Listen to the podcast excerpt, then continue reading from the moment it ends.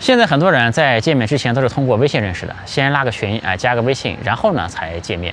你加了这个人之后呢，就往往会刷刷他的朋友圈，对吧？所以说朋友圈呢，就理所当然的成为了了解一个人、判断一个人的入口。嗯，比如说商务会谈，哎，你在见面之前呢，往往会刷刷他的朋友圈，看看这个人是什么品味，哎，是穷是富，对吧？这个 VC 呢也会刷刷这个创始人的朋友圈，哎，看看这个创业者是什么精神面貌，什么水平，对吧？还有就是找工作，嗯，比如说招聘，对吧？前两天我和一个创始人通了个电话，哎，他说他们现在在招聘携手运营的时候，首先的标准就是看他的朋友圈，看看这个人是不是一个活跃的 KOC，呃，KOC 其实是我们。中国人发明的一个词，大概意思就是，哎，这个在普通人里算有观点、有影响力的，对吧？所以说呢，现在朋友圈也是能影响找工作的，呃，甚至呢，普通的职员也不能幸免，因为这个公司，对吧？比如说公司内容要不要转发，哎，领导的朋友圈要不要点赞，发什么内容的时候要不要屏蔽掉公司的人，对吧？这个都有些学问在里面。所以对于商务人士和职场人士来说，这个朋友圈早就不是一个能够随便分享生活的地方了。今天呢，就和大家。聊聊朋友圈这个话题，就是商务人士怎么用朋友圈来识别别人，怎么保护自己。嗯，也探讨一下这个朋友圈呢究竟应该怎么发。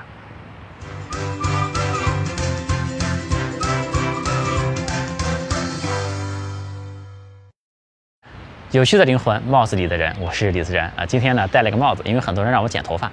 呃，我最近呢这工作压力比较大，这个我现在发际线没啥问题，但我就怕我自己啊过两年就秃了，对吧？趁着现在还有，我就想把头发留长一点。但现在呢还没留起来，确实比较难看，所以呢就戴了个帽子啊。这期呢我们就放松的聊一聊啊，可能干货也不多，对吧？主要和大家随便聊聊天，聊聊这个朋友圈的问题。呃，另外也是哎让开，我要开始吐槽了，对吧？这个我呢是个创业者，哎，有很多的。企业家朋友，在这个群体呢，其实朋友圈是一个挺有内涵的东西。呃，好像是去年啊，有一天，很多苏州的企业家，平时呢这里边这个很多人是很少发朋友圈的。那在那一天呢，不约而同的都发了朋友圈，而且很多人呢莫名其妙，哎，在车里，对吧？一个大男人搞个自拍，对吧？我当时就感觉不对劲，这是干啥来着，对吧？这个后来才知道，哎，扫黄了。发个朋友圈呢，就是告诉你这个我没事儿，哎，没进去。但发的内容呢就很牵强，对吧？在车里搞个自拍那种，或者说发个什么今夜月光真美，越莫名其妙的，我觉得这不扯淡嘛，对吧？但仔细想呢，这些人也不容易，因为这些人呢都有着上下游的供应商啊、经销商啊，对吧？你不能让人担心啊，对吧？但你又不能直说，对吧？我没去那地儿，对吧？你不能这么说，那可不就得这样发个朋友圈嘛？这个之前呢，北京也其实也有一次，对吧？查了一个互联网人经常聚会的一个地方，哎，所以很多互联网大 V 就都出来集体发了微博，刷了存在感，对吧？这个出了这个事儿之后啊，我当时有感觉，这个朋友圈好像不是这么单纯的一个东西，是我把它想简单了，因为我自己朋友圈都是乱发的。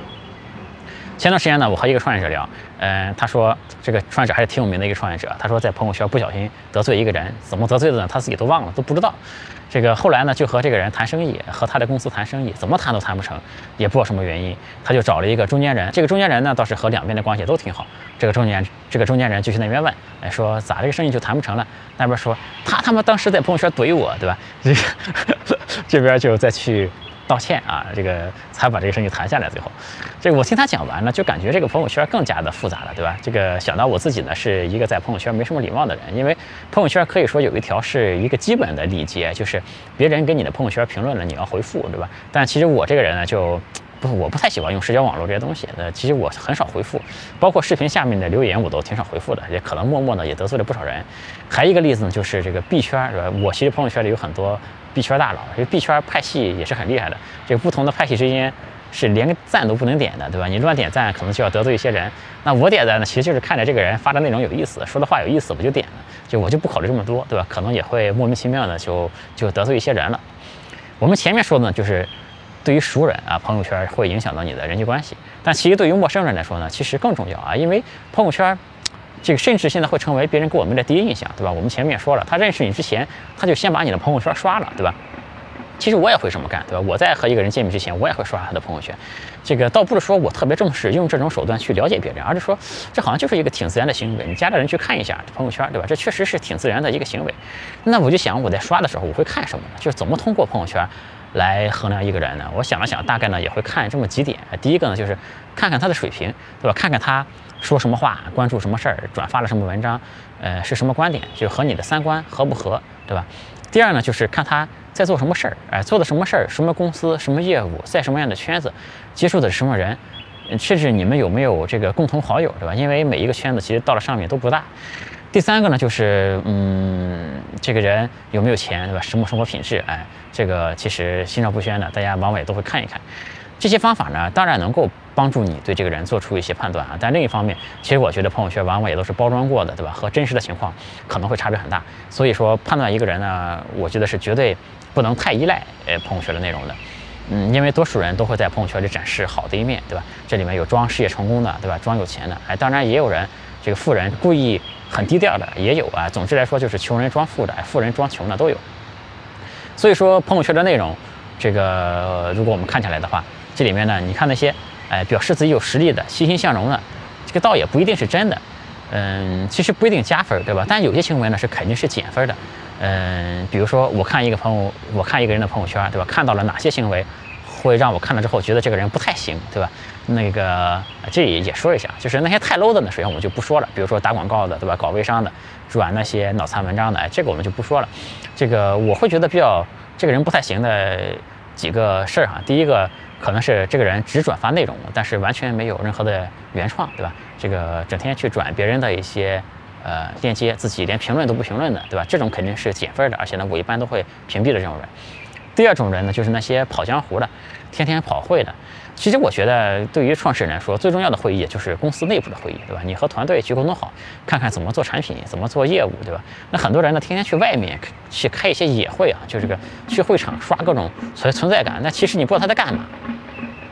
第三种呢，就是这个文艺青年范儿的，哎，就我指的是那种很装的。这个话说，文艺青年这个词呢，这些年也有些被玩坏了，对吧？因为这个真文青太少。这个装逼犯太多了，都是伪文青，对吧？我在朋友圈看到一个很有名的科技媒体的创始人，他说了一段话，也是他发了段，他发了一个朋友圈，就说这个我见过的文艺青年，大多数都是这个文艺天赋平庸啊，书读的不多，但是行事做派呢颇具文艺人士的这个低端人格缺陷的，反倒是那些书读的哎真的多的人，大多行事果敢刚毅，直接粗俗，特有人气儿。哎，我觉得这话说的，其实我是特别的赞同，就我觉得。男文艺青年最大的特点就是傻逼，对吧？女文艺青年呢，最大的特点就是矫情。哎，和这些人一起共事呢，就没有任何的好处，对吧？那第四个，但第四个类型呢，就是那些经常换方向的，就是一会儿搞人工智能，一会儿搞区块链，一会儿去搞芯片了，一会儿又搞电子烟去了。这个，我觉得创业者呢，首先我觉得把握趋势，哎，调整方向，换方向，这个没有任何的问题。但是你得干进去啊，对吧？有些人好像，有些人就好像天天都站在这个时代的最前沿。每天都是一个新起点，但是呢，就一直在起点上啊，从来没动过，对吧？这种人我觉得也不太行啊。第五种人呢，就是坦白来讲，就是太穷的。这个换别人呢，这个话可能不好意思讲，那我说话就比较直接一点，对吧？这其实是一个很现实的问题，其实大家都会这么看，只是嘴上不说而已。这个我觉得也没啥不好意思讲的。这个要知道呢，这个在朋友圈炫富的呢，不一定是真富，哎，但是穷的呢，往往是真的穷。这个呢，不是歧视哈，就我觉得穷没啥问题。这个我也曾经很穷，就穷的时候呢，你真的没有必要去装富，你装富去打肿脸充胖子呢，没什么意思啊。但是你如果去特意展示自己这个贫穷、哎穷困潦倒这一面，我觉得就更没有必要，对吧？没有必要去哭穷，因为就说没有用，没有人会因为你穷就怜悯你、帮助你，因为这个世界上向来只有锦上添花，没有雪中送炭。这个人性啊，就是这样，真的是没有办法。这个把穷挂在嘴上呢，只能。让别人更加不想和你做生意，对吧？因为人们都喜欢和成功者来合作。嗯，如果我没法和成功者合作的话，那我至少是和一个乐观的人来合作，对吧？而不是找那种经常哭穷的人，对吧？就如果穷呢，我觉得可以至少可以展示自己乐观的一面，对吧？当然，我前面说的这几条呢，就是前提是你是在这个商业的圈子里面。如果你就是一个普通这个老百姓的话，那你发啥都无所谓，对吧？也没人管。那上面几条大概就是我的一个标准，对吧？但我相信其他的很多商业人士啊，也都会有差不多的标准。其实还有一条呢，这条我觉得是没啥问题的，但是如果换其他人，可能是觉得不行的，那就是表现不够专注的那种人。这个其实是这样的，我认识几个很厉害的大咖哈，这个他们呢功成名就，有呢对有人呢其实爱好其实挺多的，对吧？有人对音乐特别在行，哎，有人对这个美食啊。这些也很在行，有些人对历史呀，这个对摄影也很在行。那他们呢，对外从来都不讲。那他们对外塑造的形象呢，就是专心工作，除了工作呢，什么事儿都不干。呃，我觉得他们这样是太端着不专，呃，太专业，对吧？但其实呢，他们这种做法呢，还是很有道理的，因为，嗯，很多人会以是否专注来衡量别人。比如说，你要让公众知道你是一个喜欢爬山的人，对吧？那你公司干得好还无所谓，但如果干得不太好呢，大家又说，你看这个人不务正业，对吧？爬山爬的，这把公司都爬得不行了，对吧？这个，所以说现在很多这个企业家创业者就把自己的爱好就反而要隐藏起来。其实，在我前面说的那这几个爱好很厉害的大咖里面，还有人建议我，就说你别。聊科技人文，对吧？你就专注在科技商业上去聊，这样多好呀，对吧？因为这里面就第一，这个给观众一个确定的东西，你发一个啤酒，发个艺术，人家可能不喜欢就取关了，有这个风险，对吧？第二呢，就是这个平台给你导流啊，这个平台它是有这个算法推荐机制的，对吧？这个做抖音的人肯定都知道，这个其他平台呢也都差不多，就是他会给你贴标签的。如果你经常聊商业呢，他就固定给你一个商业的标签，他就会把你的节目推给其他喜欢商业的人。但如果你聊得太杂呢？这个平台就没法处理，没法给你导流了。但是呢，这些还不是最重要的。他说最重要的呢，就是这个你要让你的观众觉得你专业。你怎么觉得你专业呢？就是你只聊这个话题，因为你聊得太杂，就会让人觉得不够专业，对吧？哎，我觉得其实道理上不应该是这样的呀。就好比上学时候的学霸，难道他只是数学学得好吗？他不是每科都能学好吗？对吧？其实在我看来。你的水平怎么样？这个这个专业和专注是没有关系的，对吧？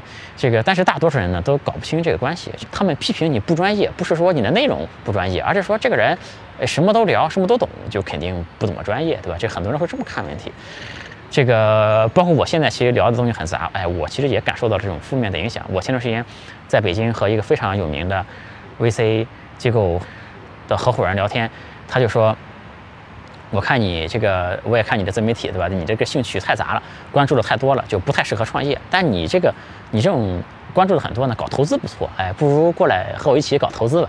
当然，他给我的这个反馈还算是正面的，对吧？但估计呢，很多投资人内心就把我这种人就 pass 掉了，对吧？这个，呃，我之前记得很多企业家，这个办公室都有个书架。这个书架上呢摆的书，对吧？其实这些书呢也不是给自己看的，就是给那些来访者看的。这个就永远展示自己哎专业专注的那一面。我曾经呢也有个办公室，这个这个我曾经办公室里也有个书架，上面摆着都是德鲁克呀、大千研一啊这些管理大师，对吧？这个但我记得我当时真正在看的书呢是这个松本清张、三冈庄八这些东西，对吧？这个放在抽屉里就不好意思拿出来，这个。这个这个当年其实看这个企业家的这个书架，你就和现在看朋友圈一样。其实人家看你书架上什么书呢？是想读懂你的内心，对吧？看看你这个人那个水平、关注点是啥，对吧？这个但是呢，你想在办公室里摆书的人呢，哎，无一例外的，这个摆的都不是自己的内心世界那一套，对吧？摆的就是摆给别人看的。这样搞呢，我就觉得真的哎很没劲，对吧？所以说后来我也不放书架了，书架也不给别人看了。嗯，比方说我自己，其实我对自己的缺点是有认知的，这个好奇心比较旺盛，这个但我确实不太想包装自己，打造一个专业的人设，对吧？我觉得挺累的。其实我挺喜欢张颖啊，经纬张颖说的一句话，就是自强自万强。如果你做的产品、你的项目，对吧？比如说你做哪怕是做自媒体，你的内容只要足够好，我觉得这是最有说服力的东西，对吧？这个比如说自媒体，你聊得太杂了，对吧？平台可能不给你推了啊，爱推不推，对吧？这个。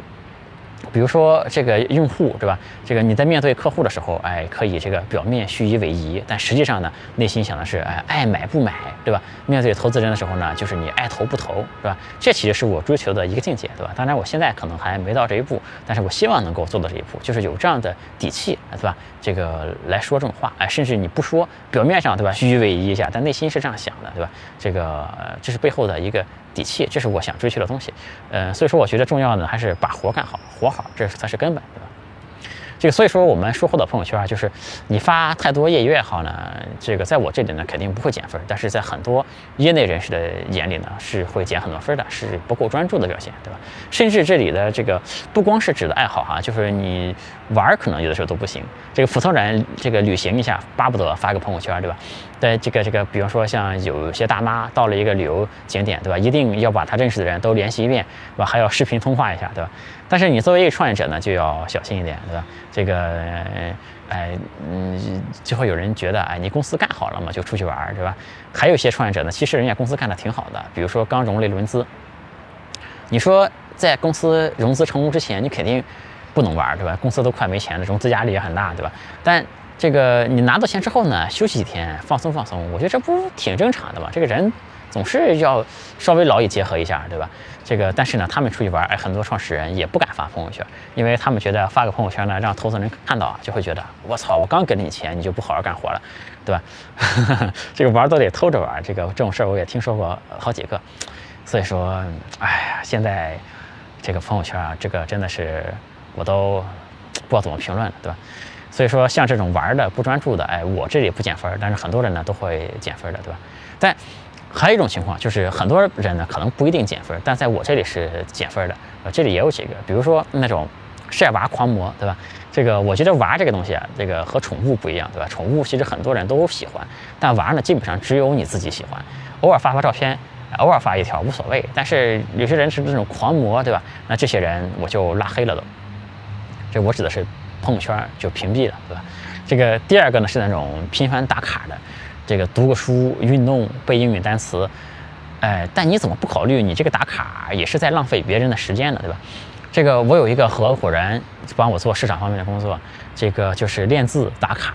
这个我在想，哎，要不要我这个忍一忍？但后来呢，他这个儿子啊又开始练乐器，又开始天天替他儿子打卡。哇，这个双重打卡加晒娃，对吧？就好像那个竞技二重唱的感觉一样。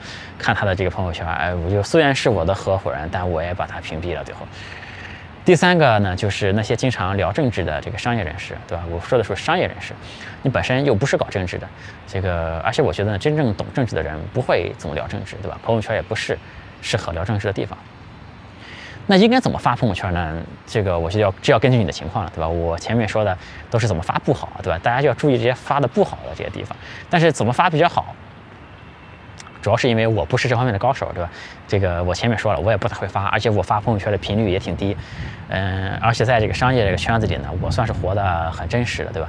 我记得有一次，我发了一个小视频，就是有两条狗，是当时呢是有大暴雨嘛，这个风很大，这个场面呢其实挺可怕的。这个两条狗啊就在这个暴风之下，对吧？非常的淡定忘我。呃，在做爱做的事情，对吧？我就转发了这个小视频，然后配了四个字啊，佩服啊，洒脱。然后公司的人看到我这个朋友圈，就说：“哎呀，你不能这么发呀，对吧？”我说：“那么好吧，那我下次不发类似的这种朋友圈，对吧？”所以说，我现在发之前呢，也会想一下这个内容啊是不是合适啊。但其实我还是比较真实的，我也从来不捧臭脚什么的，因为经常有人点名说帮我转发一下我什么什么什么消息，对吧？我都不理这种，当然也会。得罪一些人，但还是那句话，就是我是相信自强则万强啊。其实我是一个理性思考的人，但骨子里呢也是一个性情中人。你看看人家这个季羡林大师，对吧？哎，希望能多多同几个女人，多同这个各个地方的女人接触，这个说的多好呀，对吧？光明磊落，对吧？孔子不也说嘛？哎，君子坦荡荡，哎，小人藏济济，对吧？这个我更愿意自己活得纯粹一点，把时间。花在做事上，或者花在这个享受生活上面，所以我觉得搞包装是挺无聊的。但其实现在在朋友圈的状态呢，也是这个我看到也会觉得挺无奈，对吧？这方面其实我觉得西方做的挺好的，他们的这个工作生活都分得很清楚。比如说你想了解一个人，你就到他的这个 LinkedIn 的页面上去看看，那这个人的工作经历呢，你就了解得很清楚，对吧？那人家的私人生活呢，你就不需要去窥探。但这个模式呢，好像在中国是搞不通的。这个李英在中国搞了这么多年，也是搞得不是特别的理想，对吧？其实我觉得呢，应该分得更清楚一点。这个不要用生活中的事儿来衡量工作，因为生活中很多小事儿，你放大了去看，衡量一个人的工作能力，其实这个挺没劲的。这个事儿呢，其实在这个到在西方也是一样啊。你看西方那些政客，每个政客我们看他的经历都是很漂亮那种，对吧？无可指摘的那种。那搞到最后呢，那没办法，就是人人都包装，人人都虚伪，对吧？这个。其实我觉得我们每个人都不是圣人，对吧？我很多年前在电脑城也干过奸商，干过以次充好这种事儿，对吧？也辜负过女孩子的感情，对吧？这个我们每个人心中都有一个角落是不希望被别人看到的。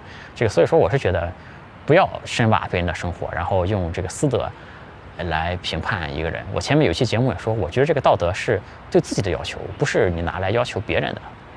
所以其实最后。我这个事儿总结几句，就是我觉得不要太痴迷于在朋友圈中去捕捉细节，去分析别人。这个尤其是以生活上的事儿来衡量别人，对吧？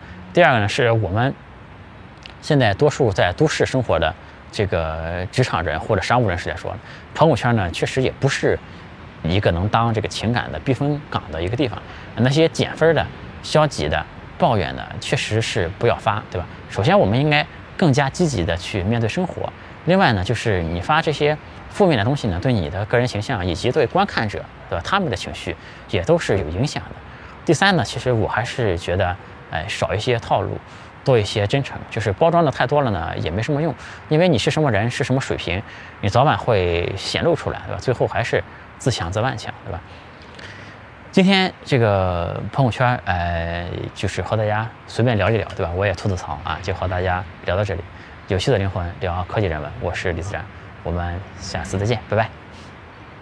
欢迎加我的个人微信，我的微信号是李自然幺三九零。全拼的李自然，数字幺三九零，李自然幺三九零，我们有一个社群，大家一起来讨论商业、科技、互联网。